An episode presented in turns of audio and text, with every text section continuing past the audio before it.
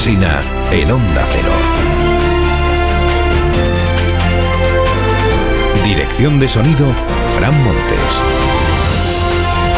Producción, María Jesús Moreno, Marisol Parada y Alicia Eras.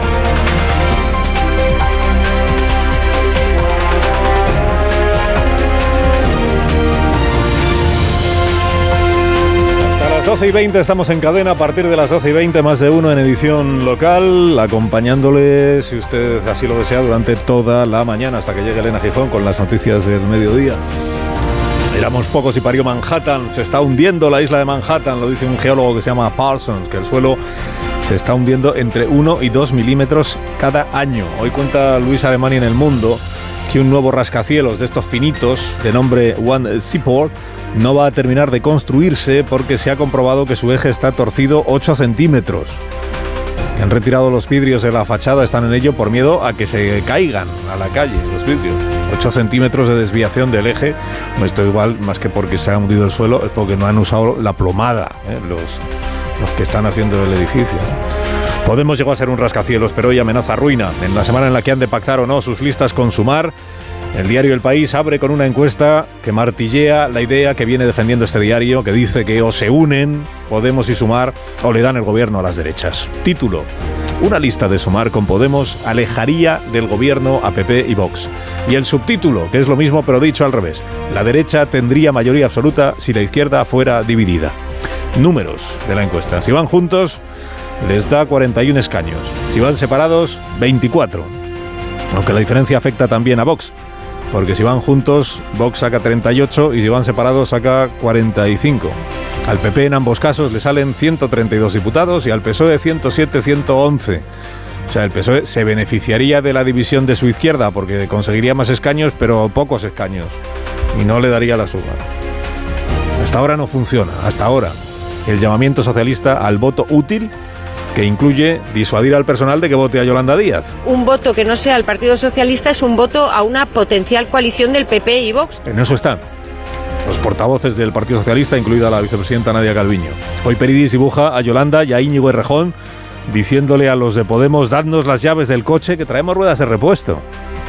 En el diario.es se subrayan estos dos mensajes. Uno, el triunfo en municipales no tiene por qué anticipar un vuelco en las generales.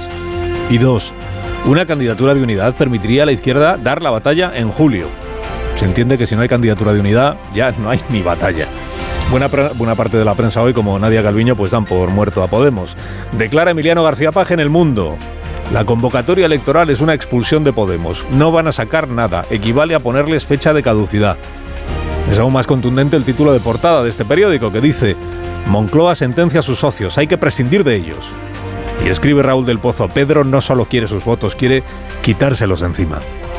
En la vanguardia leo a Iván Redondo como cada lunes y compruebo que ya no ve presidenta a Yolanda Díaz, que ni siquiera ve claro que vaya a seguir siendo presidente Pedro Sánchez.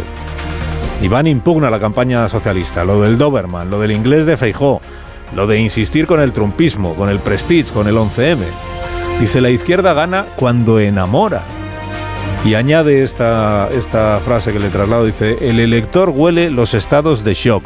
Cuando los partidos escuchan los saxofones que tocan los murciélagos, los silbidos de los cocodrilos y el parpadeo de las luces de neón. En la misma línea va Monedero en el, en el diario público. Dice, es un escándalo que la derecha que miente, traiciona y oculta pueda emocionar más que la izquierda. Cuando la política se asemeja a un mercado, deja de emocionar. Esto lo dice por sumar. Dice, gente que lleva toda la vida en política pone vetos a gente que lleva menos tiempo. Se entiende que la que lleva toda la vida en política es Yolanda Díaz. Lo aclaro. Y quien lleva menos tiempo que Yolanda Díaz es Irene Montero. Lo aclaro. ¿eh? Lo que dice Monedero.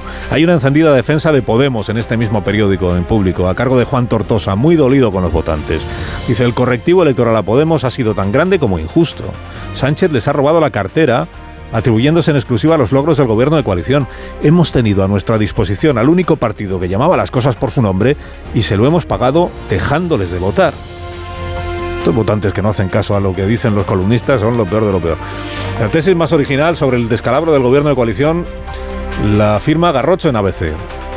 Dice al gobierno lo mató la prensa de izquierdas por dejación de funciones. Cualquier gobierno necesita que los suyos le saquen tarjetas amarillas antes de que la sociedad imponga la roja. La izquierda va camino de extinguirse por un exceso de disciplina en la que sus intelectuales de corte se han dedicado a justificar todo lo que hicieran los suyos.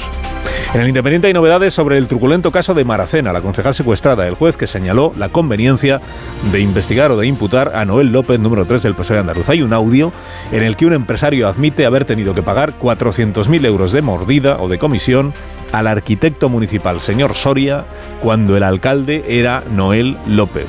Recordamos que la actual alcaldesa, Berta Linares, es su prima, la prima del alcalde anterior. Para el diario ABC lo más relevante de hoy es la visita de diputados alemanes a España para interesarse por la fresa de Huelva o el interés del gobierno español en dar aire a esta visita. Título del ABC, Sánchez pone alfombra roja a diputados alemanes para que examinen Doñana. Dice que el gobierno español está justificando el boicot alemán a nuestra fresa y que sabotea así los intereses de España. El español editorializa sobre Benzema las ligas árabes están poniendo sobre la mesa cantidades fuera de mercado y que no tributan, dice. El fútbol se desliza así hacia un modelo en el que ya no se compite con clubes, sino con estados. Las dos caras de la liga pues aparecen hoy en el norte de Castilla y en el diario de Navarra. Portada del primero, el Pucela se va a segunda. Portada del segundo, a Europa, por Osasuna y por el pasaporte que ha obtenido para la Liga Conferencia o la Conference League, no sé cómo lo dicen los futboleros que por cierto explica el diario Navarra a sus lectores que es algo semejante a un título para un equipo grande, pero que para un, para un humilde como Osasuna esto es una gesta, una gesta. Luego hay un caso claro de endogamia en la prensa de este día, porque John Muller, colaborador de este programa, entrevista a Carlos Rodríguez Brown, colaborador de este programa. Le hace preguntas John, cuya respuesta pues ya conoce, claro, lleva tanto tiempo colaborando juntos, y no hablan de este programa, lo cual es inaceptable a juicio del resto de colaboradores de este programa, que dicen si dos colaboradores del programa se entrevistan en un periódico, pues que hay menos que hablar del programa. De la crónica social y familiar de la campaña electoral hay tres apuntes en la prensa de hoy. Uno, Teresa Urquijo y Moreno, 26 años, madrileña, fue ayer a Los Toros. Le acompañó su novio, un tal José Luis Martínez Almeida, de quien dicen hoy las crónicas que está muy ilusionado con la relación. Se supone que ella pues también. Esto no lo dicen, pero... Luego, dos, Sánchez fue un día al cine a ver Asbestas, igual usted se acuerda, le acompañó la responsable de cultura de la Ejecutiva Socialista Manuela Villa, de quien cuenta hoy The Objective, que irá en la lista del PSOE al Congreso, pero lo cuenta con este título. Dice, Sánchez enchufa a la mejor amiga de su mujer. Y tercero, sobre la madre de Pablo Iglesias, que terció el Twitter para llamar al orden al coordinador de Podemos en Madrid, porque está haciendo campaña ya por Yolanda Díaz. Dice la razón que la aparición de la madre de Pablo ha sido motivo de befa general en el sector político en el que se mueve, pero que hay que reconocerle que siempre ha estado ahí para auxiliar a su hijo en los momentos más amargos. En 2003, por cierto, lo hemos contado también esta mañana, una madre fue condenada a 40 años de cárcel en Australia por haber matado a sus cuatro hijos, uno detrás de otro, cuando eran bebés, no tenían ni un año y medio. Según la sentencia, un caso de muerte súbita podría ser creíble, pero, pero cuatro casos no. Bueno, un grupo de científicos hace dos años objetó que la causa de las muertes podía ser una mutación genética y que no habría entonces nada anómalo en que los cuatro bebés hubieran dejado de vivir por causas naturales. El último juez que revisó este caso admitió dudas razonables sobre la culpa de esta mujer. La noticia de esta madrugada es que la gobernadora de Nueva Gales del Sur ha firmado su indulto y que Kathleen Falbig ha sido puesta en libertad 25 años después de la muerte de sus niños.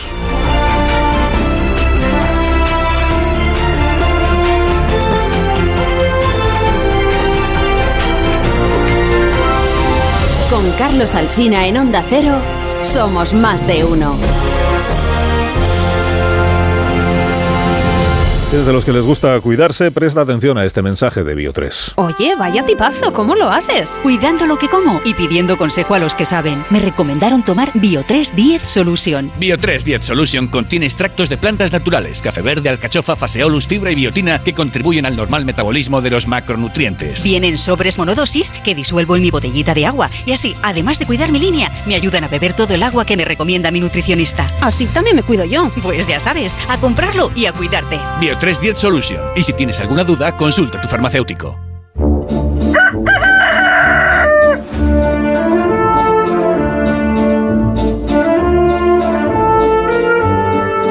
el gallo La Torre como cada mañana a esta misma hora. Buenos días, Rafa.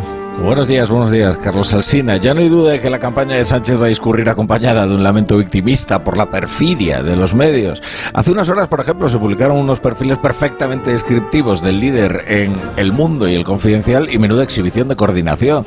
Aquello parecía el ballet del Bolsoy. Te cuento porque como tú tampoco te asomas por allí desde hace tiempo, la cosa es que la coreografía se representó en las redes sociales. Perdón, en redes sociales, donde fueron desfilando en supuesta solidaridad con la reputación zaherida del líder uno tras otro los cargos socialistas con mensajes tan sobreactuados y tan diseñados con tanto mimo que era inevitable pensar que alguien andaba pasando lista. Pasando lista en sentido estricto, ¿eh? que es a lo que ahora están los partidos, que es a pasar lista listas que luego deberá ratificar el partido allá por el día 10 de junio. Claro, en este quejío tan exagerado hay mucho de autoesculpación, de no vayan a pensar que ese entrecomillado es mío. Luego lo que pasa es que además se van sumando propagandistas por puro entusiasmo, ¿no? Gente que jamás demostró tal sensibilidad cuando los próximos expandieron infundios sobre la salud mental de Ayuso, la capacitación de Feijó, qué sé yo quizás porque fueron ellos mismos. Estos, te diré, no necesitan ni de una coreografía, pues he sabido que no hay disciplina más férrea que la que no precisa ahora. Concluye la torre, concluye. Concluyo que esta, estas, estas campañas tienen el punto desquiciado de pretender que ahora el trumpismo es que el periodista critica al político, en lugar de que el político señala al periodista. Pero bueno, en fin, ¿qué, qué, campaña se avecina? Que tengas un buen día, Rafa La Torre. Te escuchamos a las 7. Gracias por madrugar con nosotros. Es mi trabajo. Adiós, adiós.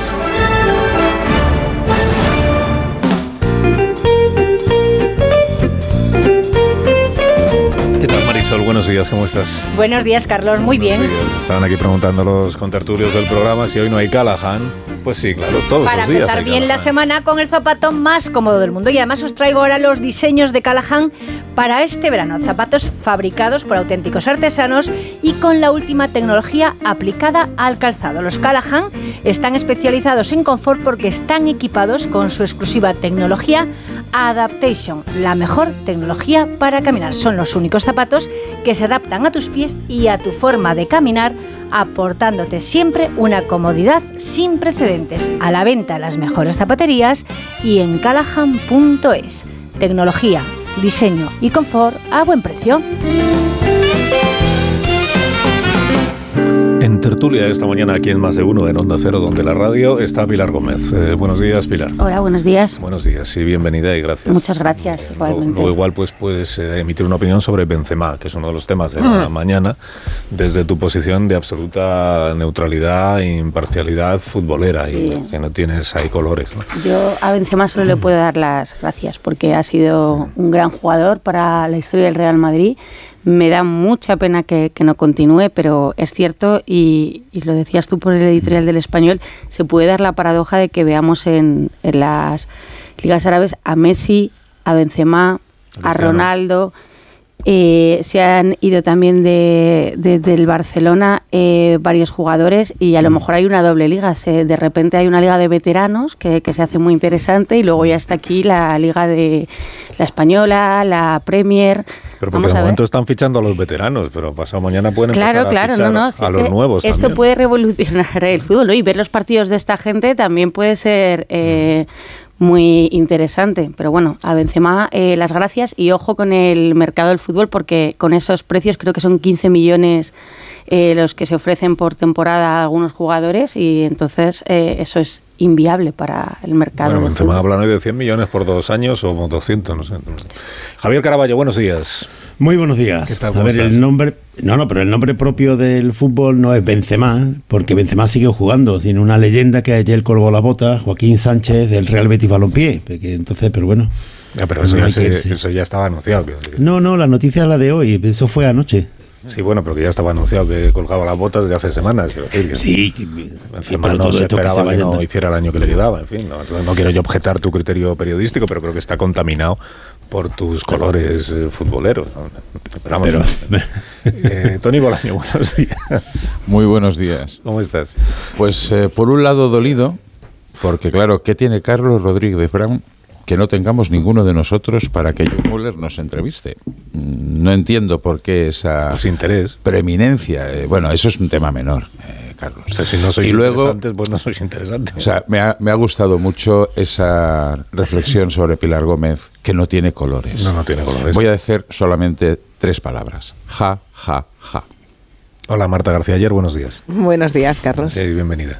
Muchas buenos gracias. días Rubén Amón, ¿cómo estás? Pues yo me sumo al homenaje a Benzema, no porque se vaya, sino porque es verdad que ha sido un jugador extraordinario, un jugador creativo, de muchísima clase, que de muchísimo veneno. Y a los que nos Creo que gusta el fútbol... Que se vaya tampoco te molesta, ¿no? No, quiero decir que lado bueno. El, eh, quiero decir que ha sido un jugador extraordinario para quienes sabemos apreciar el fútbol. Y es verdad que es muy preocupante. A ver, eh, eh, los magnates de los países árabes ya están instalados en Europa. Solo hay que ver quién preside y, posee los grandes clubes franceses y ingleses. Luego ya está la novedad introducida y la falta de criterio con que los clubes se protegen de falta de fair play salarial. Pero si se introducen estas disparates, vamos a pasar en efecto de la Liga Veteranos, que es la que menos nos preocupa, o sea, que languidezcan en, en Arabia las mayores estrellas cuando están en el ocaso de su carrera, nos preocupa poco, porque ya pasó, ¿os acordáis? En los 80 y los 70 con los equipos americanos, con el famoso Cosmos, ¿no? Eh, y después lo intentaron los propios clubes americanos, algunos a los que, por cierto, pueden recalar jugadores españoles. Busquets parece se va a Los Ángeles, ¿no? Pero eh, si el fútbol no se protege de esa amenaza, pues creo que las ligas se pueden descomponer. Mientras gastaban el dinero en comprar los clubes en Europa, parecía que traían buenas noticias, ¿no? Era, no, no, se le ponía peros a que trajeran los mejores jugadores y reventaran el mercado siempre y cuando se televisaran los partidos en Europa. Y ahora ya en vez de No, comprar lo los clubes, allí, lo hemos visto con claro, los en vez de comprar mundiales, los clubes, los compran a ellos ya y se los llevan. que vayan allí, Claro. Pero siempre, esto siempre ha pasado, siempre se han comprado los jugadores veteranos, siempre hubo una época que se iban a Estados Unidos, luego se fueron incluso a China. Bueno, eh, yo no le daría mayor importancia. A mí lo que me preocupa es ese supuesto dinero negro que va a escapar de la fiscalidad. Bueno, veremos a ver qué sucede. En Arabia Saudí no hay problemas con el fisco. No, no, ya, ya, no, no, si me van- refiero al fisco de aquí, Rubén. allí, es decir, No, está no hay claro. problema ni con el Estado de Derecho, o sea que... Bueno, ¿y cuán- eh, cuándo empezaremos a hablar del campeón de liga? Otra vez. Hombre, Pues es esto noticia. Esto es como la retirada de Joaquín, pero sí que es campeón de liga, se sabe desde hace tres meses. De verdad, un poco de, de estar Ah, o sea, pendientes de la hace- última hora. hace- tanto- les Tendrá que, entrevista. tendrá que ver. Hace tanto tiempo que somos Pero sí. campeones de liga que ya es un aburrimiento. Pues hace tres meses, que son, bueno, do- dos meses matemáticamente, pero es que además celebrasteis ya el campeonato de liga hace dos semanas, que lo Bueno, y la. Champions de las chicas el otro día. Eso sea, sí, mira, eso sí es nuevo. Eso sí es nuevo. 3-2, Oye, gran eh, remontada. Esto otra- parece lo de Podemos. Otra novedad de la mañana. Pedro Sánchez en Twitter eh, dice el presidente: Muchísima suerte a todos los que esta semana comenzáis los exámenes de la EBAU. Habéis hecho un gran trabajo, ya solo queda un último esfuerzo, a por ello. Qué bonito. Mensaje del presidente, pues a los estudiantes, bueno, como no tenéis a nadie que haga el examen de la EBAU cerca, ¿no? En vuestro entorno Sí, así sí, más sí. inmediato. Sí, Así. sí, sí, sí, sí, claro. Claro, tenemos en el entorno. Inmediatísimo. Muy bien. ¿Y cómo lo lleváis entonces? ¿Cómo- Sí, cómo lo pero- lleváis? Personalmente, tú, esta es una entrevista personal ya. No, yo es ¿Y que solo concedo entrevistas a veces. Aquí no, aquí no. Entonces, ¿qué tal? Eh, has, has amanecido pues con los nervios propios de pues, es Madrid, Comunidad de Madrid, es hoy, Las es hoy. señaladas. Aquí se pueden amonar- amontonar muchísimos tópicos, ¿eh? Sobre los muchachos que se juegan demasiado en un examen que puede condicionar el Bueno, resto pero de lo sus aprueba el, vidas. Ahí- noven- aprueba el 96%. Lo hemos contado esta mañana. Claro, pero- pero hay nota. un- Sí, pero hay que sacar las notas de No. corte. No, pero ahí ocurrió algo, algo que, que es interesante, porque eh, con la eh, va- bueno, la- con la selectividad, cuando llegó la pandemia, lo que se hizo fue relajar muchísimo la- la- el rigor de, de- de los exámenes. Y de forma misteriosa o curiosa, cuando se produjo la pandemia, que era un año muy malo pa- para los estudiantes, sin embargo, subió de forma eh, bastante considerable el número de notables y sobresalientes. Y eso ya se ha mantenido, con lo cual el, el nivel de exigencia de la selectividad se ha bajado y se, se aprueba, pero eh, vamos a ver, el, hay eh, cifras del 98, 99%. La selectividad yo no sé para qué la hace, porque A ver, seleccionar el problema selecciona es poco. la cuestión está en la nota de corte. Todos Claro. sabemos Sí, que esa claro, es la es clave, conseguir la nota que te permite acceder a los estudios que quieres en la universidad que has elegido. Y ahí es donde el examen de estos días es determinante para el futuro de todos ellos. No es tanto aprobar o suspender, eso no es la clave. La clave es que te dé la nota para poder estudiar Y lo que me ha quieres. tocado estos días revisar, porque si tengo a alguien cerca que, que tiene que Ah, hacer pensaba que eras tú, digo. los eh, uy. últimos exámenes de los últimos tres años, incluido la pandemia, porque los profesores dicen, miraros que siempre caen. Efectivamente, chicos, eh, siempre caen. Hay cuatro preguntas que siempre caen y, y no lo- yo no los veo que sean diferentes los de la pandemia o los últimos cuatro años. Sí, sí. que- yo digo los que yo he visto, que son los de historia, artes, lengua, es de letras, mi interesado. Y, y entonces, eh, sí es verdad que decían que les habían relajado un poco a la hora de, de prepararlos, de corregir, pero yo los veo y, y no creo que sea tan sencillo por una cosa, porque es el factor, tienes que ir con muchísima gente, tienes que saberte todo en tres días, que si has ido bien en el curso te dicen sí, pero bueno, que hay nervios, hay de todos, hemos hecho la selectividad antes y a mí me parece que, que tiene mucho mérito también no, no desmayarte. Yo creo que me desmayé cinco veces casi. ¿eh? Los días. A ver, Yo soy, yo para eso soy muy friki y yo lo pasé francamente mal, aunque luego fuera sencillo, pero a mí el efecto ese Lo dejaste todo para el final, seguro. escenario- No, no, es que No, no, no, a mí no. me pueden esas cosas. Bueno, eh, hablando pero de que eh, no no un solo dato que, que- que, eh, esto está adulterado y, y desde la pandemia para acá el número de notables y sobresalientes ha subido de un 4% a un 8%. ¿Quiere decir esto que el sistema educativo en España ha experimentado una mejoría eh, abrumadora en tres años? Pues no lo sé, pero Bueno, es a que lo este dato es muy significativo. muchachos encerrados en casa en vez de haciendo otras cosas también les ayuda a centrarse. Sí, sí, no tienes sí, elementos y- para negar que una Y- cosa y sea sí, menos y cierta en, que la otra. y en el 21 también, y en el 22 también, y ya veremos que en el 23 también, ¿no, Marta? O sea, eh, lo mismo que Yo en me la pandemia mucho de que 21 muy buenas 22. Lo que digo es que requiere un los estudio notables y más a sobresalientes- fondo hacer una No, afirmación no. como esa. Los notables y sobresalientes se han duplicado. ¿Y cuál es la explicación? Pues que se han bajado las exigencias y esto a mí pues no me parece normal. Me alegro mucho. quizá es más eh, capacidad de elegir entre temas a los estudiantes, creo que es eso, ¿no? Claro, es que hay dos. No, sí, es sí, que sí, tienes tienen en un más mis- variedad, eso es, en un mismo examen tú tienes dos exámenes, el A y el B, y tú eliges de todo. Entonces, Mm. al poder elegir, pues ahí pues, lo que mejor me sepa o Claro, lo que pues si no te sabes Platón, no, pues, eso, tienes dos dos exámenes en Platón y Kant, ¿no? Claro, sí, pero época. eso es cuando había filosofía. Ahí, sí. El titular de la tertulia de hoy es que Javier cuando había Caraballo filosofía, ¿verdad? Y hay que reconocerles, Javier, a los alumnos que han estado estudiando durante la pandemia y durante el confinamiento, una buena parte de sus estudios relevantes, la dificultad añadida de hacerlo sin estar en muchos casos en contacto presencial con Pero los que la pandemia ya pasó, Marta. Bueno, pero los que hacían yo estoy primero diciendo de que, que a mí me parecía bien que fuera una cosa excepcional en el año de la pandemia, pero que lo que estoy diciendo es que ya se ha mantenido esa relajación porque es que el nivel, el resultado educativo en España de forma espectacular ha subido y, y sin que se haya modificado nada. Y ahora el sistema educativo español, desde la pandemia hasta acá, sin que sepamos por qué, ha mejorado. Entiendo Hay lo que más aprobado, más sobresaliente, más notable. Pero estamos en el año 22-23, ¿no? Y los eh, chavales que hacían primero de bachillerato hace dos años estaban de lleno en la pandemia y eso es lo que entra dentro de la BAU, simplemente estaba remarcando eso. No sé, Javier lo que lamenta es que en su época no le tocara. ¿La pandemia? No. No, Que la no, me pandemia no.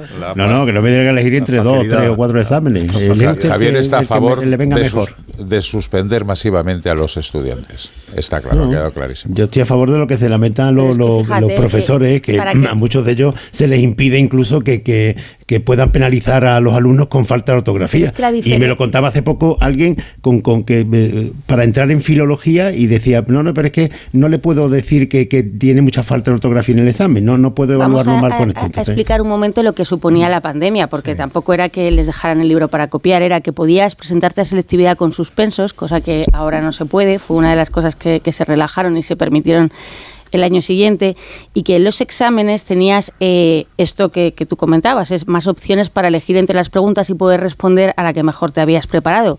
Si no te has preparado ninguna, eh, pues no apruebas en ningún caso. Quiero decir que no demos tampoco la sensación de que a los chavales ahora se les regala eh, lo que saquen en la EBAU y en la selectividad, que insisto, a mí me parece que es eh, una prueba en la que uno se juega demasiado eh, en una mañana. Una pausa, me dejáis que hagamos, eh, vamos camino de las 9 de la mañana, en cinco minutos nos plantamos en la hora en punto Y a la vuelta eh, os preguntaré por, eh, por los otros exámenes que tenemos ahí. Bueno, está el, Ah, ex- eh, el ojo, examen ojo, electoral ojo. del 23J. No, el examen de los diputados alemanes que están en España para ver cómo se Ese- hace lo de la fresa en Huelva. ¿eh? Ese me, me tiene muy, muy. Que van a estar molesto. cinco días en nuestro país, que luego se van a, luego se van a. Almería. Podríamos hacer la broma de los hombres de rojo o algo de eso, ¿no? Fresa, porque Alemania, una- no está la cosa ¿no? para bromas. Vale, Eh. Pero qué disparate es ese. ¿Ves? ¿verdad? Cinco minutos y nos ponemos en las nueve de la mañana. Y luego ¿Te hablaremos. Pilar? Está en portada del Financial Times. Seguimos. Más de uno en Onda Cero. Carlos Alsina. ¿Y si el coche del futuro ya estuviese aquí? En Spoticar, líder europeo en vehículos de ocasión, te ofrecemos coches con hasta tres años de garantía. Visita tu concesionario y disfruta de disponibilidad inmediata reservando tu coche en spoticar.es. Y ahora, hasta final de mes, en Spoticar, descubre condiciones excepcionales de financiación con Stellantis Financial Services. Consulta condiciones en spoticar.es. Una tormenta destrozando tu antena suena así. Y tu cuñado intentando arreglarla, así. Mejor contrata el seguro de hogar de línea directa, que además de la cobertura por daños atmosféricos, tiene servicio de mantenimiento con un manitas. Cámbiate y te bajamos el precio de tu seguro de hogar sí o sí. Ven directo a lineadirecta.com o llama al 917-700-700. El valor de ser directo. Hablemos claro. De vuelta funciona. Funciona tan bien que si nos escuchas y no eres un temerario, pagarás muy pocas multas y nunca perderás el carné. Garantizado. Bueno, sí, porque yo no he vuelto a pagar multas, aunque vengan, yo las escaneo a vosotros y la verdad es que yo estoy muy contenta, incluso os he recomendado. Encima pagáis, si te retiran el carnet, De vuelta. 900-200-240. 900-200-240 o devuelta.es. Mucho que ganar. Reacciona. Dime lo que compras y te diré que dejas. Dime lo que ahorras y te diré tus sueños. Que después de todo, el progreso es eso. Que el que venga atrás tenga un poco más en lugar de menos. En Bankinter creamos la primera tarifa plana bancaria de este país con nuestros planes para empresas y pymes. Y te ayudamos a acceder a los fondos europeos anticipándote además el dinero que necesites. Infórmate en bankinter.com. ¿Es ahora o nunca? ¿Será ahora o nunca? No, porque hasta el 30 de junio, por ser parte de IKEA Family, tenemos el envío gratis a casa o a una oficina de correos en los pedidos de accesorios superiores a 30 euros. Y si aún no formas parte de IKEA Family, puedes hacerlo gratis en ikea.es. A la hora de ser eficientes, todo cuenta. Por eso, si te cambias ahora a Endesa, te llevas un 20% de descuento en tu consumo de luz durante un año. Eso también cuenta. Sí cuenta. Y todo con precios estables y sin permanencia. Elige un mañana mejor. Contrata ya en el 876-0909 o en cambiateendesa.com y empieza a ahorrar. Gracias, doctor. Desconecto, que tengo una reunión de trabajo. En Orange te ofrecemos el servicio Orange Salud con Mafre para ti y tus empleados y todo lo que tu empresa necesita para seguir creciendo. Fibra, móvil 5G Plus, centralita. Impulsa tu negocio con Love Empresa. Llama ya al 1414. Las cosas cambian y con Orange Empresas, tu negocio también. Si eres de los que alargas el brazo para ver bien el móvil, deja de procrastinar y ven a Multiópticas. No pospongas más ponerte gafas progresivas. Gafas Mo progresivas de alta tecnología con fácil adaptación a cualquier distancia. Solo en Multiópticas. ¿Tienes todo listo para tu declaración de la renta? ¿Seguro que tienes claro a qué deducciones y desgrabaciones tienes derecho? Este año recuerda llamar a Legalitas para que sus abogados fiscalistas te asesoren. Y además, si quieres, también se encargan de hacer tu declaración de la renta por ti. Hazte ya de Legalitas. Y por ser oyente de Onda Cero, y solo si contratas en el 900 661 ahórrate un mes el primer año. Legalitas y sigue con tu vida. Tuve un accidente y quedé lesionado de por vida. Y vivir de mi pensión ahora mismo es muy difícil. Hace poco se murió mi madre del COVID y ahora si no fuera por mi parroquia y su comedor social yo no podría vivir. Por José, por ti, por tantos. Marca la X de la iglesia en tu declaración de la renta. Por tantos.es. La salud es indispensable en nuestras vidas. Una buena salud bucal se refleja en la salud general. Por eso el primer paso es la prevención con Vitis. Protege y cuida la salud de tus encías con la gama específicamente diseñada y formulada de cepillo, pasta y colutorio de Vitis Encías. De venta en farmacias y para farmacias. Vitis, más que una boca, es salud. ¿Estás nervioso, irritable o desanimado? Tranquilo, toma Ansiomet. Ansiomet con triptófano, lúpulo y vitaminas del grupo B contribuye al funcionamiento normal del sistema nervioso. Ansiomet, consulta a tu farmacéutico o dietista. Necesito viajar en coche todos los días. ¿Podría reducir mis emisiones? ¿Existen alternativas para lograrlo? Sí, hay opciones para conseguirlo. En Repsol estamos desarrollando combustibles renovables, como los biocombustibles avanzados generados a partir de residuos y los combustibles sintéticos a partir de hidrógeno y CO2, con los que poder alcanzar las cero emisiones netas. Descubre este y otros proyectos en Repsol.com. Repsol, inventemos el futuro. ¿Sabes ya dónde vas a ir este verano? A donde me lleve mi nuevo Peugeot. La gama sub de Peugeot tiene planes para ti. Consigue tu Peugeot 2008, 3008 o 5008 con una ventaja adicional de hasta 2.500 euros y entrega inmediata. Infórmate en peugeot.es.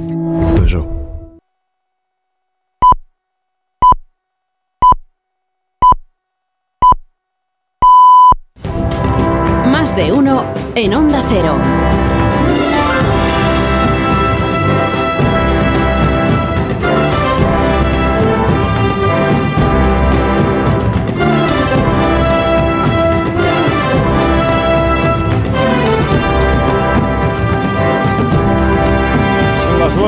Mañana, son las 8 de la mañana en las Islas Canarias, en tertulia con Pilar Gómez, Marta García Ayer, Tony Bolaño, Javier Caraballo y Rubén Amón, antes de que nos metamos en el examen de la vida política nuestra de cada día y de los diputados alemanes estos que están en, en Huelva para ver lo de las fresas.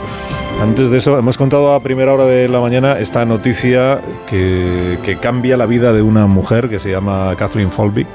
Es una mujer que durante muchos años estuvo considerada la peor asesina en serie de Australia y que de unos pocos meses a esta parte empezó a ser vista como la víctima de una injusticia histórica. Y esta madrugada se ha reparado esa injusticia porque esta mujer ha sido indultada. Fue condenada hace 20 años, lleva 20 años en prisión desde el año 2003 como responsable de la muerte de sus cuatro hijos, de cuatro bebés que fueron muriendo consecutivamente. El primero de ellos, que se llamaba Caleb, año 89, murió a los 19 días. Después tuvo a Patrick, que murió a los 4 meses.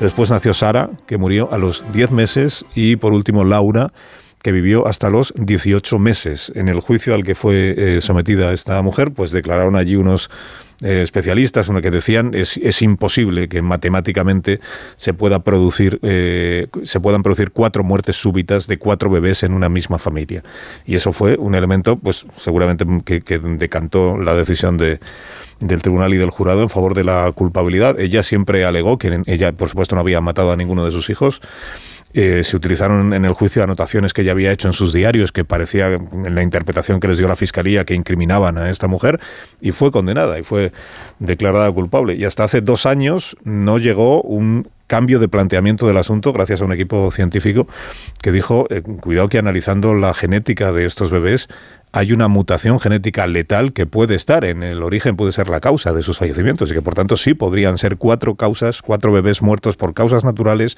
en una misma familia y en el plazo de unos pocos años. Y en ese equipo científico se encuentra Carola García de Vinuesa, que es, eh, que es científica, que es inmunóloga, que forma parte de la Royal Society del, Reino Unido, que no es poca cosa, y de la que tuvimos noticia, yo recuerdo que gracias a una crónica de Manuel Asende en el diario El País, que decía, hay una inmunóloga española que está al frente de esta investigación y que está defendiendo que se pudo cometer como poco una, condena sin, sin base en, en Australia. Carola García Vinuesa, buenos días. Buenos días. Buenos ¿Qué días. tal? Bien, gracias por atendernos esta mañana. Eh, ahora que ya ha sido indultada Kathleen Foglin y que, según las noticias que tenemos, ya ha sido puesta en libertad, eh, le pido lo primero, Carola, una, una sensación personal, después de haber tenido un papel tan relevante en este asunto. ¿Cómo se siente usted esta mañana? Pues contentísima, la verdad. Eh, me enteré de las noticias a las 3 de la mañana y no me puedo volver a dormir. Eh, bueno, muy emocionante y sobre todo muy aliviada por ella, porque llevamos ya meses sabiendo que en la última revisión del caso se encontró duda razonable y ya, bueno, pues estábamos un poco inquietos que ella todavía seguía en la cárcel. O sea que, bueno, muy contenta y, y muy aliviada.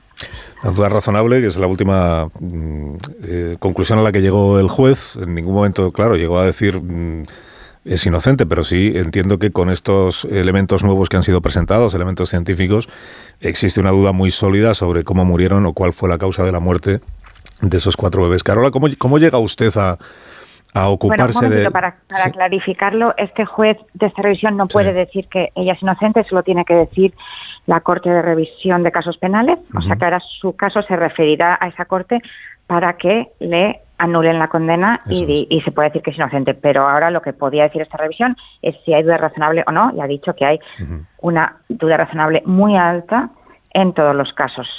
Claro, de hecho, esto es, esto es lo que falta porque hasta ahora tenemos el indulto. El indulto significa que se le perdona el cumplimiento de la pena. Ahora falta que se termine de revisar el asunto para decir esta mujer fue injustamente condenada. O sea, nunca debió producirse. Justo, pero eso va a ser un proceso ya administrativo probablemente bastante rápido y fácil. Le preguntaba cómo llega Carola García de Nuesa a ocuparse de, de esta historia. O sea, ¿Cómo conoce usted el asunto y cómo acaba implicándose científicamente en la investigación del asunto? Bueno, pues fue por una llamada de teléfono de un antiguo estudiante de mi departamento que no solo había hecho ciencias, sino luego acabó haciendo la carrera de Derecho. Él no estaba trabajando en este caso, se llamaba Dave Wallace, pero vio un programa de televisión sobre esta mujer, le interesó y me llamó un día diciendo, ¿tú no crees que se podría mirar si hay una causa genética? Han evolucionado las tecnologías para secuenciar genomas enteros de niños pues que han muerto hace 30 años. Y bueno, en ese momento nosotros estábamos ya secuenciando genomas humanos en, en Australia, mirando, buscando causas de enfermedades raras. Y le dije que, bueno, pues que en principio sí, que, se, que tenía mucho sentido. De hecho, a mí me habían referido un caso el mes anterior de otras cuatro muertes en la misma familia que habíamos encontrado la causa genética. Y con eso empezamos. Yo la verdad es que nunca había oído del caso y es, él me mandó información que se sabía, conocía médica sobre los niños y la verdad es que cuando ves los informes médicos ya había indicios de que esas muertes era muy probable que hubieran sido naturales, porque un niño tenía una epilepsia muy severa, la otra niña tenía una miocarditis en autopsia. Bueno, pues son cosas que no son, la verdad, un, patologías normales y, pueden ser causas genéticas. Porque la, la sospecha que luego determinó la sentencia fue que la madre hubiera asfixiado ella a los críos. Luego en, en el análisis claro, como no encontraron sí. ninguna ningún signo de nada en los niños, sí. pues la única eh, pro, la única proposición de la fiscalía en su momento fue que ella les había ahogado con una almohada uh -huh. o algo así. Pero eso mismo en esta última revisión ha dicho, se ha dicho que es probablemente imposible porque las dos niñas que ya eran más mayores y tenían dientes se hubieran se hubiera dejado lesiones dentro del, en la zona interna del labio, uh -huh. petequias las llamamos, y eso no, no existía en estas niñas. Es decir, que incluso esa proposición probablemente no era ni válida, pero era lo único que la podían acusar de cómo podían haber muerto cuatro niños sin dejar ningún rasgo, ¿no? Uh -huh. Una pena. Y ahora, gracias a esta investigación, eh, pueden tener los, los bebés o tuvieron los bebés mmm, patologías diferentes, pero cuyo origen en todos los casos es la misma mutación genética. Pues no, es, esto ha sido lo complicado. Las sí. dos niñas tienen una causa y los dos niños tienen otra. Las dos niñas tienen una mutación en el gen que codifica la calmodulina sí. y es una de las mejores, unas, una causa genética que ya se, está muy bien establecida de causar muerte súbita, es decir, causa una parada cardíaca porque el corazón no late rítmicamente pero en los niños eh, lo que hemos visto es que tenían otras mutaciones, estas están menos estudiadas, pero eh, que están asociadas con epilepsia. Y de hecho uno de los niños tuvo una epilepsia muy severa y de hecho murió durante un ataque epiléptico. Uh -huh. Entonces, bueno, un caso trágico y desafortunado, uh -huh. porque bueno, tenemos dos causas diferentes en, en, en la familia. Eh, pero bueno, por lo menos la causa cardíaca, la de la calmodulina, es muy convincente. Se han hecho experimentos ya en, muchos laboratorios, en tres países diferentes del mundo, donde todos han llegado a la misma conclusión, que esta mutación es letal y que es arritmogénica. Y se ha publicado en una revista buena, revisada por pares. Carola, gracias por haberme atendido de nuevo esta mañana, no le entretengo más y, y, en, y, en, la medida en la que usted ha contribuido a esta nueva situación de esta mujer que arrastra esta desgracia que, que le ha traído la vida ya para siempre, es verdad, pero en la medida en que ha contribuido a que al menos se repare o empiece a repararse una injusticia, pues enhorabuena. Gracias, Carola. Muchas gracias. Gracias y buenos días. Hasta luego. Carola Adiós. inmunóloga, la historia de Kathleen Folbig, esta mujer que 20 años después de estar en prisión Fíjate. ha sido indultada porque se ha concluido pues que cuan, cuando menos hay una duda mm, muy fundada de que ella o sea, de que a sus hijos. 25 años de prisión ya contradicen en sí mismos la figura de un indulto. porque es una pena completa que cumpliría cualquier criminal en las peores circunstancias, y que normalmente delante de estos casos la justicia suele ser un poco más indulgente, precisamente porque se relaciona con taras psicológicas o psiquiátricas. Hay un síndrome de Medea que consiste en esa situación extrema en que algunas madres sacrifican o matan a sus hijos y no vienen tratadas exactamente como criminales, sino como derivadas psiquiátricas de problemas que trascienden el mero delito.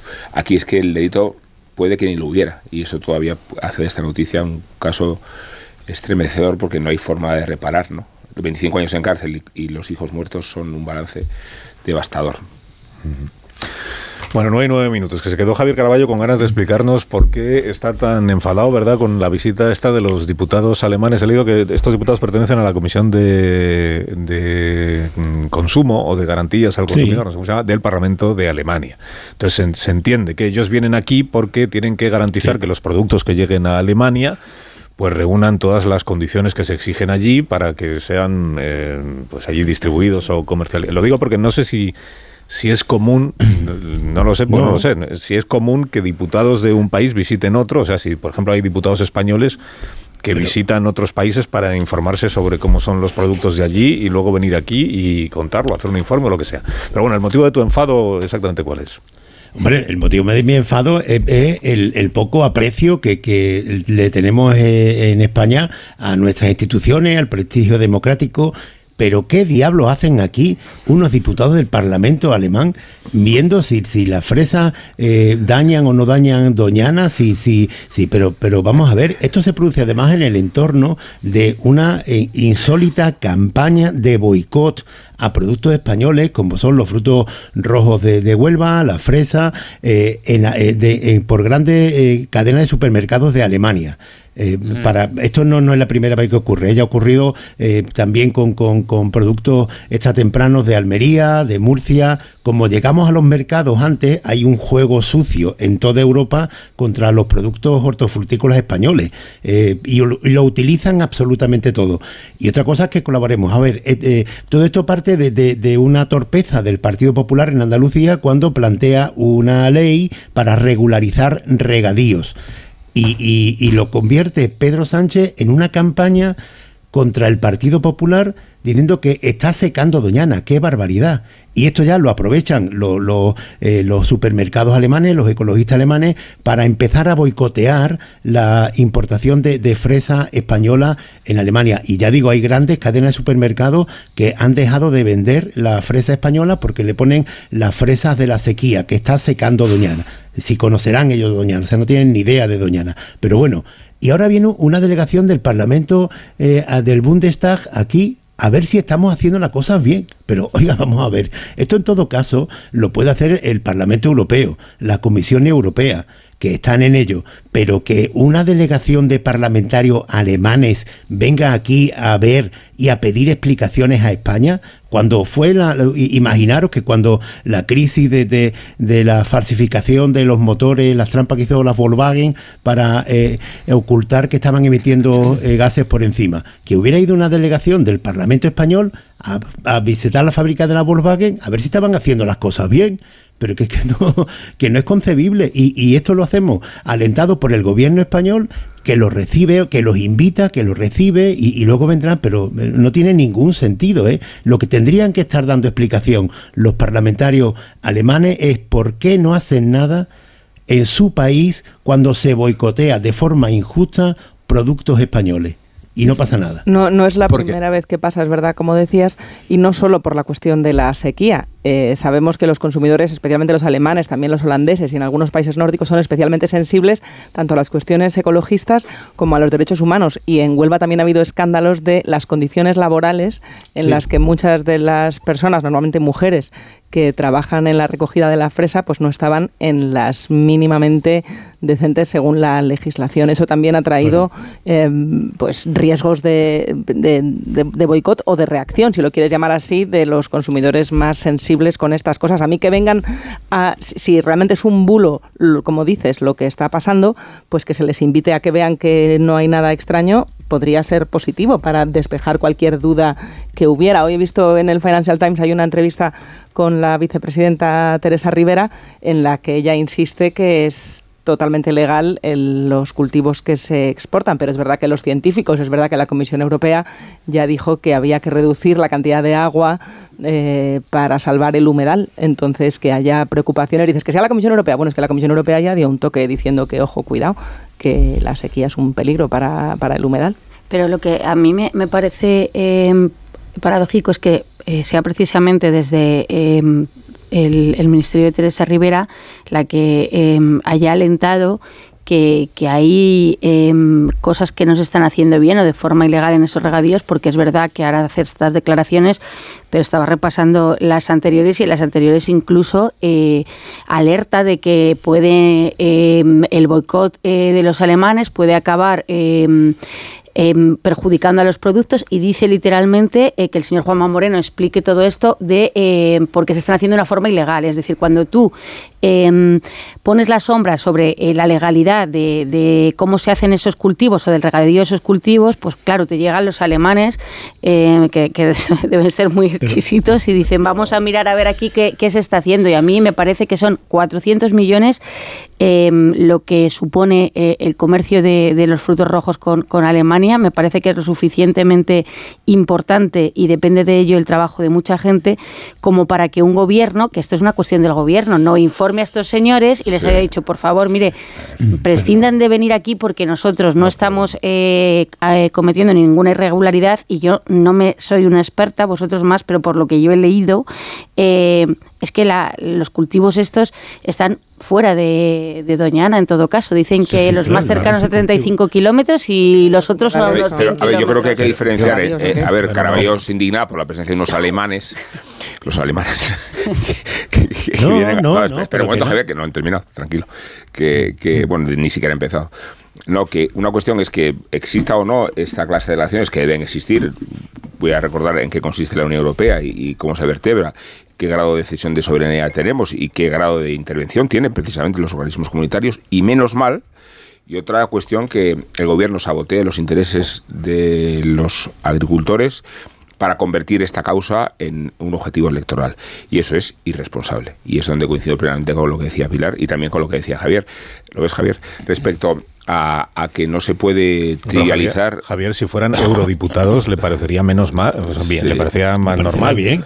Pero son diputados alemanes, no son eurodiputados, son diputados del Congreso de allí que dicen vamos a irnos a España. Vienen toda la semana.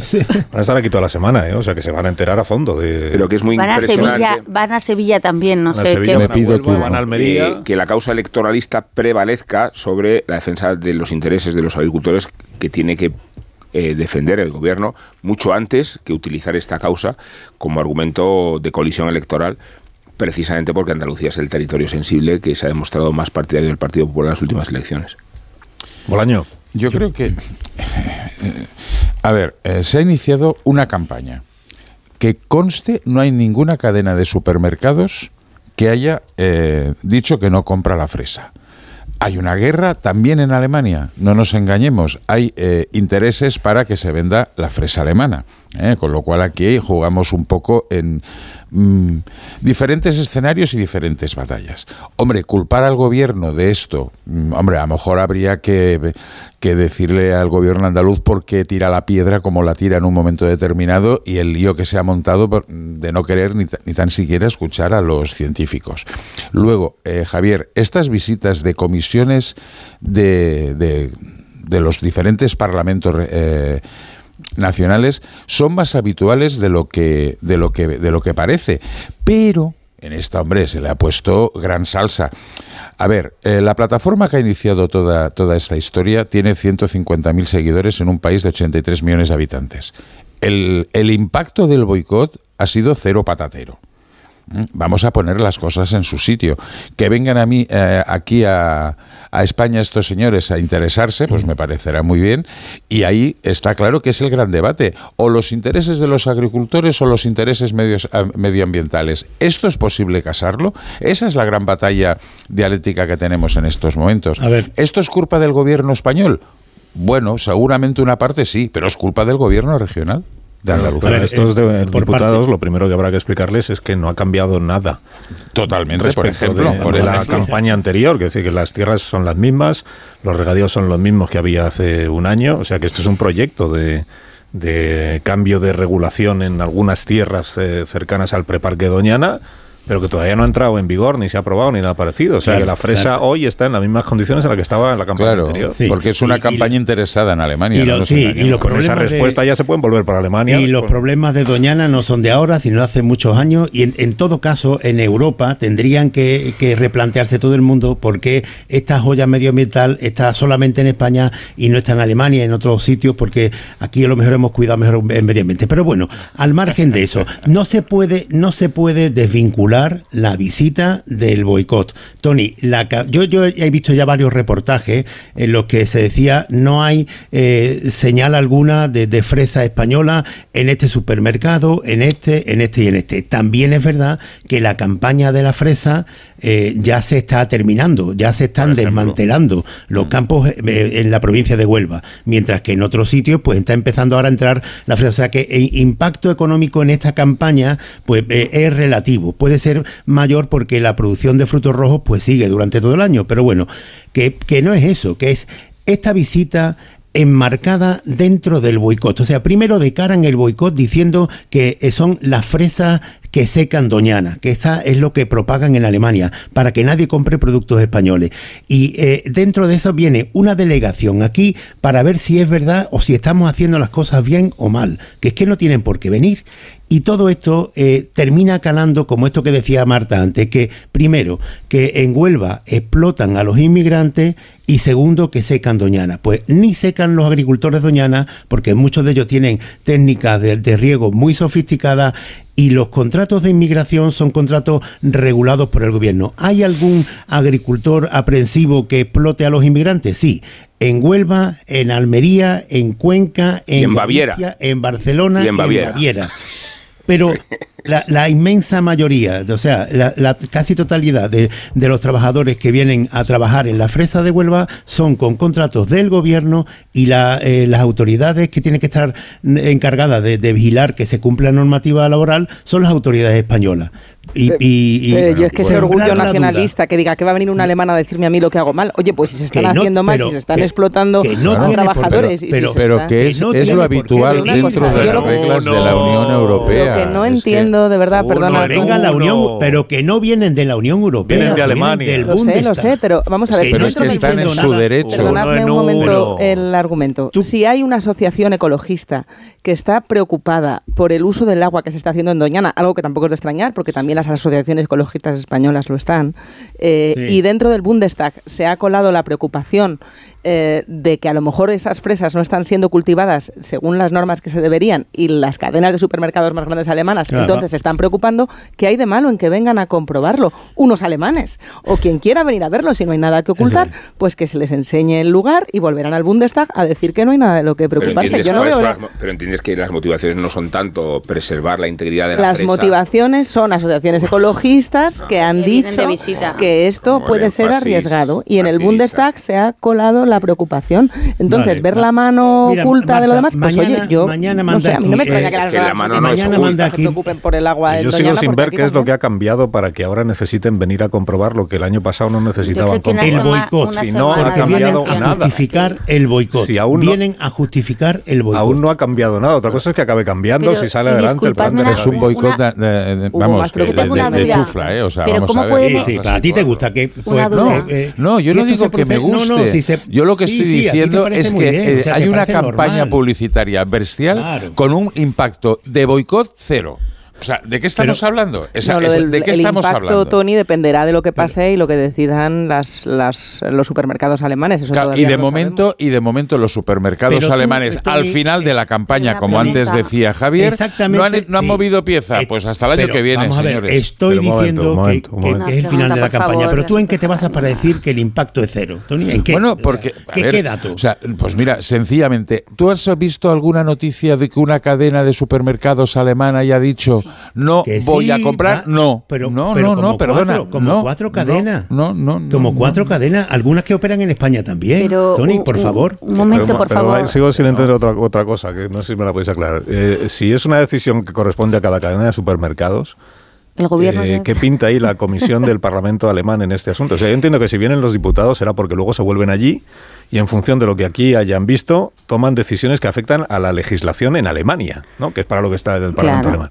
Y entonces son, son ellos los que le dirán a los supermercados usted no puede importar fresa de España porque allí no se, no se respeta, no sé qué, lo que sea. Luego entonces no dependerá de los supermercados, dependerá del Parlamento de Alemania, que es el que legisla en Alemania. Claro, pero- Entonces se, se supone que vienen a ver si aquí cumplimos con las normas nuestras y europeas para luego proceder a hacer cambios legales en Alemania que puedan perjudicar al sector exportador español. ¿Qué es esto? Entendemos que sí. pero que no es eso. Pero, no, yo, ¿O yo, qué es esto? Pero yo muy breve solo, eh, ¿cómo, qué, qué tipo de proceso van a seguir eh, estos diputados eh, para verificar? Porque, a ver, si aquí en España hemos estado discutiendo y seguimos discutiendo, si los cultivos... eh, mm, se riegan o no con eh, el agua de Doñana. Eh, la Junta de Andalucía tiene una postura, el Gobierno tiene otra postura. ¿Cómo estos señores en una semana o qué se les va a enseñar van a poder determinar si esos cultivos eh, ponen o amenazan eh, al parque de Doñana. No lo sé qué traen o que si ellos tienen un, algo que digamos que carezcamos aquí, porque de verdad es que yo no me creo que estos señores puedan tener un juicio eh, fundamentado viniendo aquí a hacer una visita a, a los cultivos. Y luego, aparte de, de eso, es verdad lo que plantea Carlos, ellos se supone que podrán solo legislar. Eh, la legislación de allí puede prohibir que se eh, eh, utilice las... Bueno, a lo mejor sí que hay una legislación que dice los que no respeten el medio ambiente, Sí, pero no hay, sé pero cómo lo van a contrastar. ¿Cómo pueden contrastarlo? Bueno, a lo mejor este dato, legislación os- europea, ¿no? a lo mejor este dato os, os, interesa si está habiendo Una consecuencias. Es la, la asociación que llamaba el complot es Campact, en. Alemania y ya ha conseguido 160.000 firmas eh, que, que firman esa petición online diciendo que, que se comprueben la- la- el origen. Pero es verdad que la legislación, como decís, ya cuenta con que todo cumple la legalidad, que es lo que la ministra Rivera subraya que se 150.000 sigue cumpliendo. ¿Qué ha cambiado? Pues entiendo que algo ha cambiado para que Reuters y un montón de agencias internacionales estén haciendo eco de este con- de este petición de boicot que lleva ya esas 160.000 firmas, que tendrá mucho que ver con el ruido que hubo durante la campaña, con las preocupaciones Pues de sí, los que productores. alguien le explique un a último dato. que alguien le explique a Reuters y al Financial Times y a los periódicos estos y las, y a las agencias internacionales a las que tanto respeto tenemos que en España no se ha aprobado ningún cambio de normativa en los últimos meses. O sea que lo que hay es una expectativa que ha dado pie a un debate político muy sano y un debate ecológico muy sano, pero que todavía no hay ninguna conclusión de ese debate y que por tanto la campaña de la, la fresa de Huelva es la misma hoy, Claro. se cultiva en las mismas condiciones hoy que la campaña del año pasado, con lo cual cuando Total. vengan los diputados supongo que esto es lo primero que hay que explicarle. Igual hasta se les podía explicar sin necesidad que se desplazaran, porque es un engorro tener que venir hasta aquí para saber que no ha cambiado Bueno, nada. y, una semanita, pero- una semanita en España tiene su qué. Eso Yo lo veo más por aquí. Sí, ¿eh? bueno, ya es de otra todas cosa. maneras, vuelvo, vuelvo al, al- O sea, Marta acaba de dar ahora la cifra, 160.000. Están intentando los de esta plataforma llegar a 200.000 firmas y llevan ya unos cuantos días y con un éxito, in- bueno, bastante relativo. Ya, pero aquí el origen, el origen del, del debate, polémica e indignación la semana pasada es que la vicepresidenta Rivera en su tuit Sí, se claro. hace eco de esta campaña y al hacerse eco de una campaña Y- de boicot a un producto español, después. Pues se entiende que está dando aire y alentando esa campaña de boicot. Yo de todas Y maneras... seguramente ella lo que pretendía era decir, ¿ves Juanma Moreno? Lo que te veníamos avisando es lo que Claro. está pasando. Profecía, profecía No autocumplida. Eh, solamente Claro. un añadido. Pausa. La plataforma es contra los. eh, o sea, intenta presionar a cuatro cadenas: Edeka, Lidl, Aldi y Rebe. Que yo sepa, ninguna de las cuatro se ha sumado al boicot. Vamos a empezar Eh, a poner las Razón cosas. de en su más para no retuitear la campaña en, los, en las cuentas oficiales del Bueno, gobierno razón español. de más para no, No. intentar hacer lo que está intentando el gobierno de Andalucía. Esto también se puede ver. No, de no, no, pero vamos a ver. si es la campaña no legítimo, sirve es- para nada, ¿qué tiene que ver lo es- del gobierno de Andalucía? No lo entiendo. que- pero sí que esto es Hombre, Pilato siempre llueve la sobre que puso mojado. si es encima que- de la mesa, por ejemplo. Pero, Pero si que- no hemos dicho aquí que no ha cambiado pero- nada.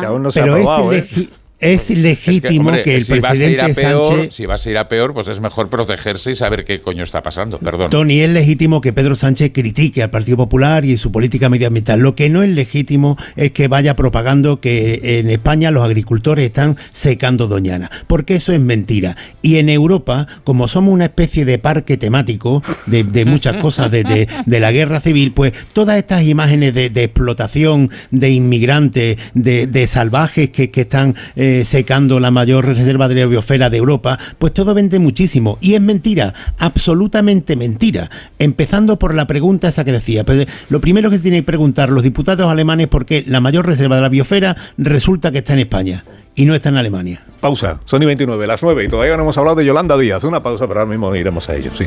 Yolanda Díaz y la nueva relación con el Partido Socialista, que, que ha animado estar el Consejo de Ministros mañana, cuando se junten estas personas que se dan por muertas políticamente unas a otras. Ahora seguimos. Más de uno. Onda Cero. Carlos Alsina. Dos cositas. La primera, no me dejas elegir el taller que yo quiera. La segunda, yo me voy a la mutua. Vente a la mutua y además de elegir el taller que quieras, te bajamos el precio de tus seguros, sea cual sea. Por este y muchas cosas más, vente a la mutua. Llama al 91 555 5555. 91 555 5555. Condiciones en mutua.es. Dime lo que compras y te diré que dejas. Dime lo que ahorras y te diré tus sueños. Que después de todo el progreso es eso, que el que venga atrás tenga un poco más en lugar de menos. En Bankinter creamos la primera tarifa plana bancaria de este país con nuestros planes para empresas y pymes. Y te ayudamos a acceder a los fondos europeos anticipándote además el dinero que necesites. Infórmate en bankinter.com. Ex verano, hoy te digo adiós. Un verano nuevo me ronda el corazón. Le digo adiós sin pena. A la nevera en la arena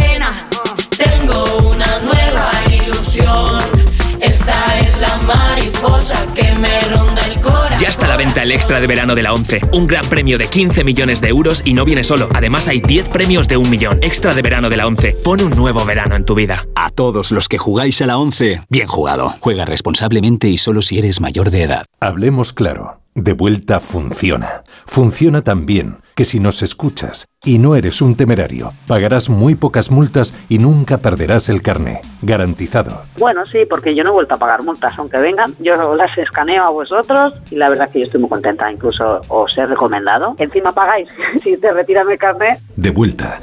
900-200-240. 900-200-240 o devuelta.es. Mucho que ganar. Reacciona. ¿Crees que vas a poder dormir esta noche? Solo hay una forma de ahorrarte la ola de calor. Daikin con aerotermia.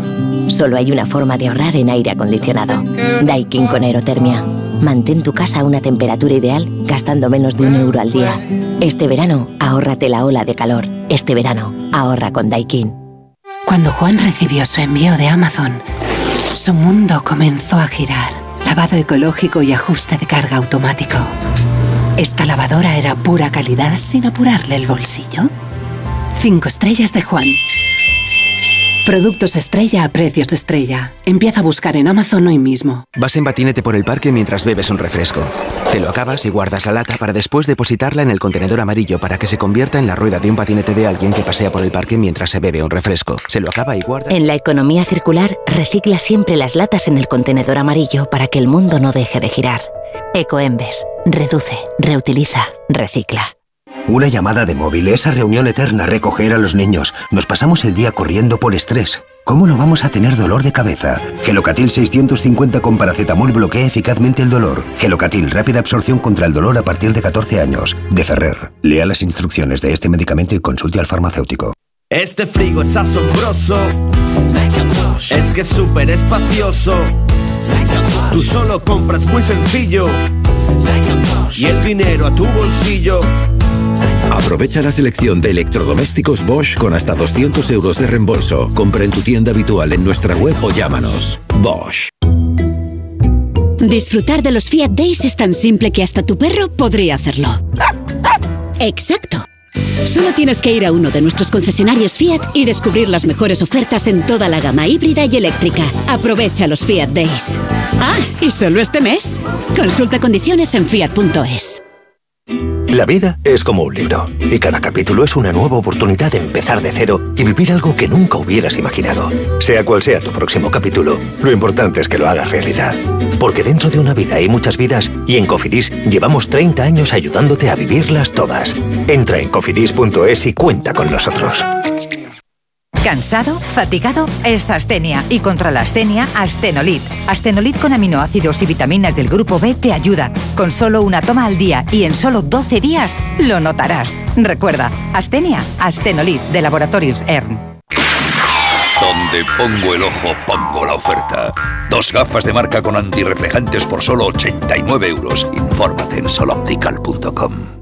Tenía siete recibos, pagaba mm, alrededor de 1.100 euros y ahora voy a pagar alrededor de 350. Pues que me ha cambiado la vida, que reconozco que me han ayudado mucho. Pues ha sido un salvavidas. Agencia negociadora les ha cambiado la vida. No lo dudes. Si tienes casa en propiedad y quieres pagar un 80% menos cada mes por tus préstamos, llama gratis al 900-900-880. 900-900-880. Llama ahora. Te cambiará la vida. Es que si pasa algo, tardamos dos horas en llegar hasta aquí. Tranquilo, porque nosotros respondemos en menos de 20 segundos. ¿Ves? Con las cámaras y sensores ya está todo protegido. Así, si alguien intenta entrar a robar o a ocupar tu casa, nos enteramos antes y facilitamos las imágenes a la policía para que puedan actuar cuanto antes. Este verano protege tu hogar frente a robos y ocupaciones con la alarma de Securitas Direct. Llama ahora al 900-272-272. En cofidis.es puedes solicitar financiación 100% online y sin cambiar de banco. O llámanos al 900 84 12 15. Cofidis, cuenta con nosotros. Da la vuelta al ruedo con Energisil y olé. Energisil con ginseng ayuda a mantener buenas relaciones sexuales. Triunfa con Energisil Vigor.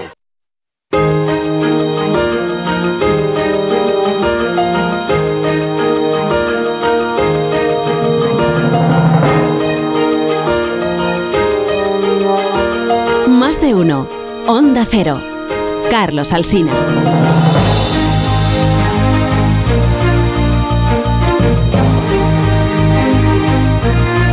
Las 10 menos 25, una menos en Canarias, con Gómez, Caraballo, Bolaño, García Ayer y Amón. Estamos analizando, todavía no hemos hablado de las encuestas, publican hoy los periódicos, que todas dicen lo mismo, que es que gana el PP eh, con una mayoría clara en las elecciones generales y que en segunda posición queda el PSOE. Luego ya a partir de ahí pues hay, hay diferencias. Por ejemplo, la encuesta de La Razón de Neza Report le da al PP entre 145 y 147 escaños, desde que la mayoría absoluta está en 176. Y mientras que la del país eh, de 40 dB pues le da solo 131. Bueno, solo 131 que siguen siendo bastantes más que el PSOE. El PSOE en la del país saca 107, en la de La Razón no llega a 96. ¿Y qué más dicen las encuestas de esta mañana? Bueno, que, depende de si se presentan, este es el asunto, ¿no? Depende de si se presentan juntos Sumar y Podemos o se presentan por separado. O sea, si van juntos, Sumar, Podemos, Podemos, Sumar, más compromiso, más en común, más... O sea, un poco lo que en otros tiempos se llamaba las confluencias. Entonces, dice la encuesta del país que no hay opción de que las derechas gobiernen. Pero que si se presentan por separado, entonces sí. Entonces, eh, tienen muchísimas opciones el señor Núñez Feijóo, el señor Abascal, de poder gobernar España. Es un mensaje que seguramente pues habrán eh, ya digerido e interiorizado los responsables de Podemos y de Sumar, que esta semana pues están terminando de ver si, si terminan de poner el huevo o qué pasa, si se presentan juntos o no se presentan. Entre tanto, pues hemos asistido a un cambio claro de táctica por parte del Partido Socialista. Eh, hace un mes, pues estábamos aquí comentando cómo se promocionaba desde el gobierno la candidatura de la vicepresidenta segunda marca de Yolanda Díaz, porque se entendía que era necesaria para reeditar el gobierno de coalición. O sea que el PSOE necesitaba que a su izquierda hubiera una formación con un resultado, al menos como el del año 2019, para poder seguir gobernando España. Ahora parece que se ha hecho el análisis contrario a ese, que es que al PSOE lo que le interesa es que a su izquierda no haya nada, ¿eh? para que así la suma eh, consista en solo con el PSOE se puede ya gobernar España, porque ese es el mensaje de este fin de semana en boca de la ministra de Hacienda, de la ministra de Transportes, de la ministra y vicepresidenta Calviño, esto que dice votar en la izquierda a cualquiera que no sea el PSOE es estar votando a la derecha, es estar votando al PP y a Vox. Dices, pero eso incluye a Yolanda Díaz. Sí, Sí, sí, en el análisis nuevo eso incluye a Yolanda Díaz, que pasó de ser la vicepresidenta, la presidenta del gobierno de España, como era la primera presidenta que iba a tener el gobierno de España, porque iba a estar en condiciones de tratar de tú a tú al Partido Socialista, a convertirse ahora, a juicio del Partido Socialista, en una especie de estorbo ¿eh? para que el gobierno nacional siga siendo de izquierdas. Bueno, algún comentario seguro que queréis hacer, ¿no? Sobre encuestas, sobre la nueva táctica del PSOE. Esto que he leído en el Confidencial que dice que Sánchez está buscando un nuevo gurú, nuevo gurú electoral, pero no había fichado a uno hace cuatro días. Bueno, Sánchez lo que... No lo le ha dado que- buen resultado, no le ha salido bueno. ¿qué? Bueno, Sánchez, hombre, Más eh, bien, ¿no? En las vistas de los resultados, no. Sánchez está, está buscando, eh, sobre todo, no, no repetir errores, porque le- el equipo que ha llevado la campaña y las campañas últimas, eh, bueno, pues eh, visto los resultados, pues los Oscar López, los Pachi López, que también ha estado muy implicado, eh, Antonio Hernández, incluso en el peso de Santos Cerdá, pues están un poco como en cuarentena, vamos a decirlo así. Sánchez dice que, hay que buscar eh, otros perfiles y bueno, habrá que ver en el Comité Federal del sábado que se vaya viendo qué gente va a estar en, la campaña. También dicen que, pueden ocupar de repente, volver a, a la primera línea, eh, nombres como Carmen Calvo o el exministro de Fomento Ábalos. Y, y es cierto que, que, la, que la, la vuelta a ese julio de, de 2021, ¿no? aquella gran crisis de gobierno que hizo el presidente y que ahora bueno, pues considera que no le ha dado muy buen resultado, sobre todo en lo que es su, su equipo de campaña.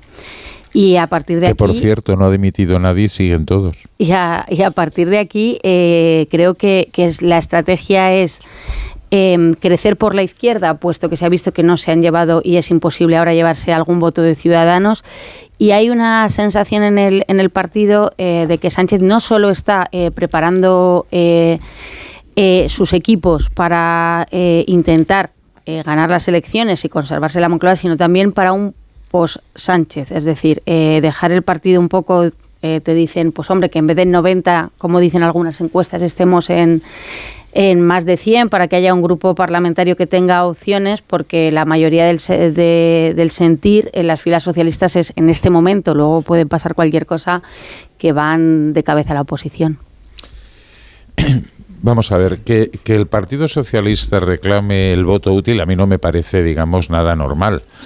El problema que ese voto útil se tiene que reflejar primero en una mayor movilización y de momento el partido más desmovilizado es el PSOE. Eso vamos a tenerlo claro. Y fiarlo todo a una mayor participación, porque esa mayor participación descompensará eh, los resultados de este 28M. Bueno, mm, veremos, veremos. Lo que sí está claro es que Sumar necesita posicionarse en tercera posición, sobre todo en una veintena de provincias.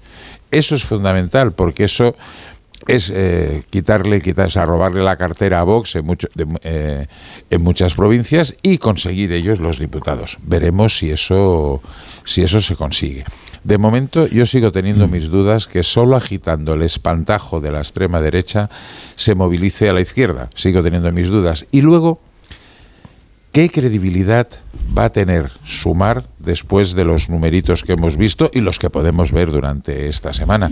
Acordaros cuando Podemos e Izquierda Unida pactaron ir juntos después de ir desunidos y el 2 más 2 no fueron 4, o sea, con lo cual veremos. Y nunca podemos olvidar, Pilar, que hay algún asesor que no tiene plaza en Moncloa, que está fuera. Ya tenemos constatado por otras elecciones que esta es una de las grandes preguntas de, de las campañas y precampañas, ¿no? ¿A quién perjudica la abstención? ¿A quién beneficia? Y que está más que demostrado que la abstención perjudica al partido cuyos electores se abstienen. Y esto no lo vamos a saber hasta que pasen las elecciones. Siempre pasa igual, ¿verdad? Siempre. Totalmente. Y en lo de, en lo de la en lo de- pero nunca, nunca aclaras a quién perjudica la lluvia.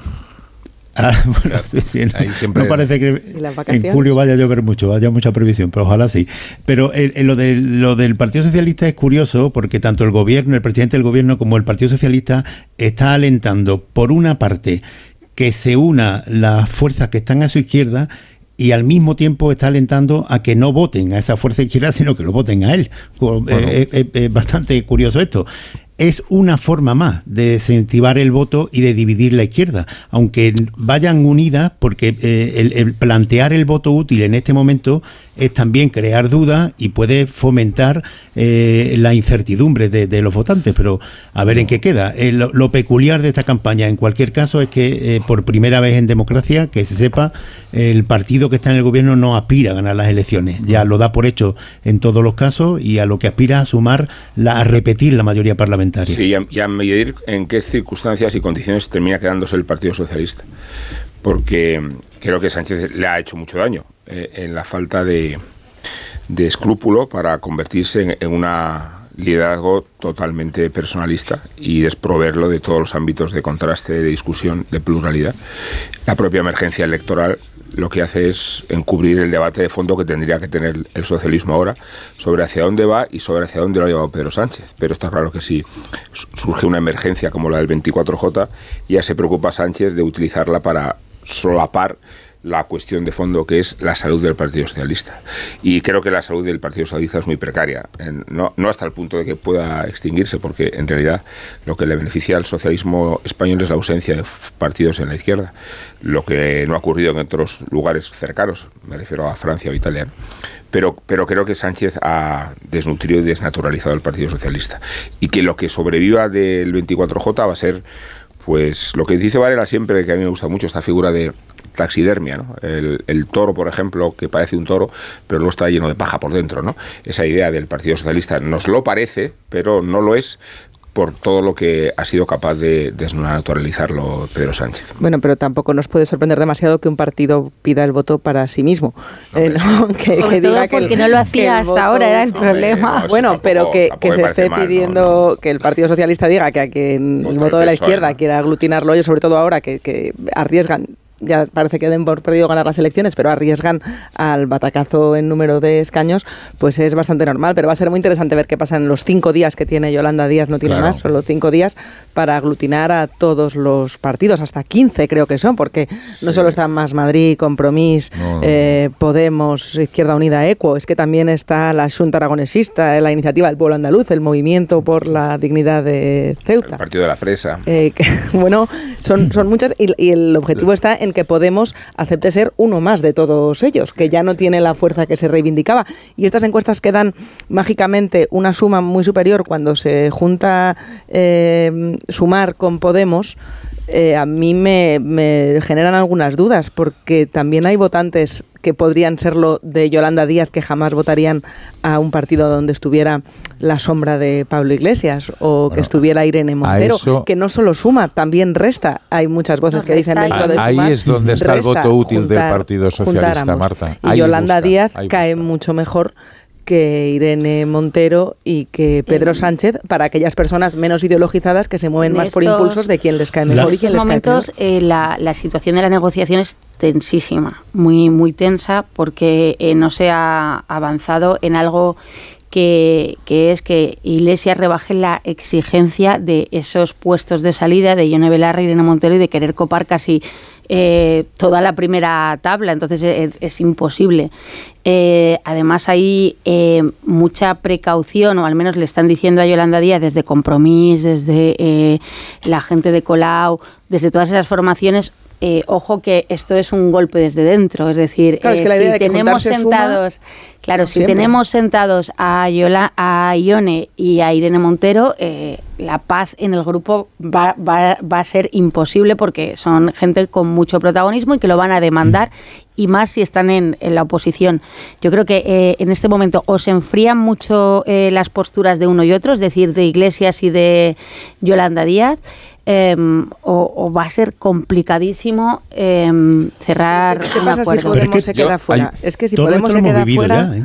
Sí, totalmente. realmente resta tanto como parece, viendo los votos que ha conseguido, quiero decir. Bueno, Eh, es que hay Es un dudas de, riesgo que de no quieren correr. Eh, Bueno, sí pero lo están Marta, corriendo la única, No, la única, la única posibilidad de que la izquierda pueda mantener el gobierno, la única, es que sumar eh, consiga unificar el voto de esa izquierda del PSOE, que a ver la baila. Pero unificar ese voto no significa eh, fusionar a los partidos o a los líderes que se han desplomado en las últimas elecciones. Claro, Bueno, lo que tienes que unificar sí, es el voto. pero- sí, ¿Cómo pero- consigues más voto? ¿Metiendo a Irene Montero en la lista a- o no metiendo? El ir- debate. A ver, Tony, a ver, no, a ver. no, digo, digo que necesitas. Orden.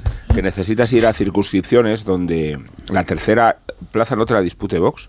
Claro, Eh, eh, claro, me- 20 me- provincias. Me, me refiero que son márgenes muy, muy definitorios de lo que se juega a la izquierda si acude dividida y si el prestigio de Yolanda demoscópicamente se ha demostrado y ha fallido, es sociológicamente mucho menor del que creemos. ¿eh? Hombre, porque porque- mientras lo- Yolanda sea por- una fantasía política y esa fantasía ya la puede- haya puesto en cuestión el propio Pedro Sánchez, dar vuelo a la idea de sumar como si fuera un gran proyecto unificador a mí me cuesta mucho trabajo. Mira, solamente hay un pequeño detalle. Eh, Ada Colau no va a ir en las listas de sumar, ante la sorpresa de, de todo el mundo. Eh, Se queda en el ayuntamiento, no sé si eh, en calidad de qué, pero se queda en el ayuntamiento.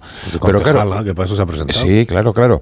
Pero las, eh, los datos que hoy aporta el país, que da datos terri- eh, territorializados, lo que demuestran es que sumar, los comunes o el Susoncordan, como se llamen cuando se presenten aquí, se va a pegar un tortazo importantísimo en las urnas. Porque si Esquerra va a sacar 10 diputados, la CUP 1, Vox 2 y Junts per Cataluña otros 10, quiere decir que el PSC gana las elecciones en Cataluña de largo y los comunes se van a quedar entre 4 y 6 diputados.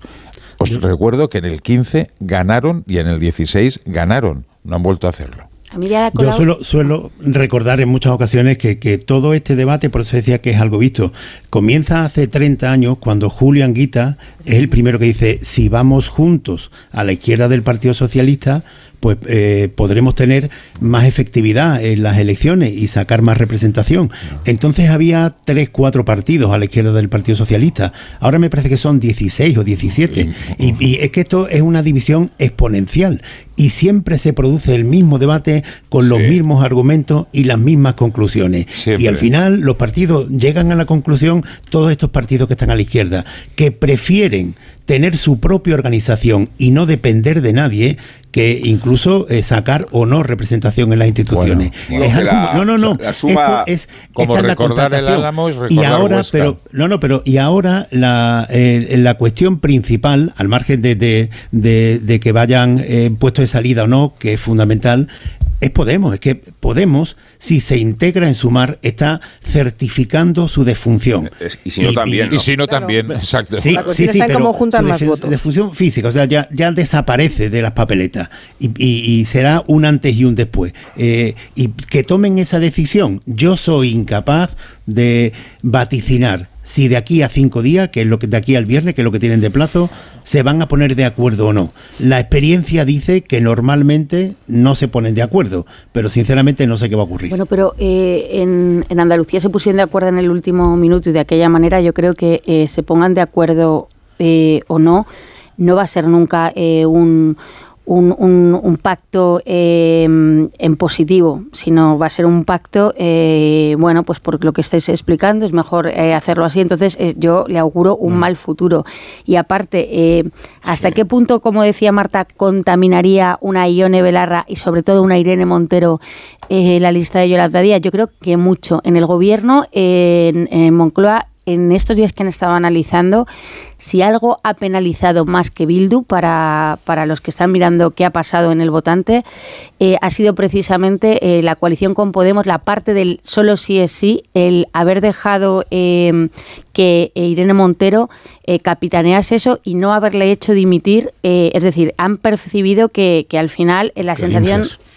De, de- de que Sánchez eh, no pudiera echar a Irene Montero ha perjudicado. Qué grandes estrategas, ¿eh? con conclusiones más raras. Sí, fíjate, Bueno, nosotros una pausa. normalmente cuánto tardamos nosotros en llegar a esa conclusión. Eh, medio minuto, eh, medio minuto. Una pausa y fíjate, yo que pensé que estarían debatiendo el programa con el que se presentan a las elecciones. Ya lo tienen. programa, ¿cuál será nuestro programa? Y no, están en los sillones. Una pausa, ahora mismo volvemos. Más de uno en Onda Cero. ¿Y si el coche del futuro ya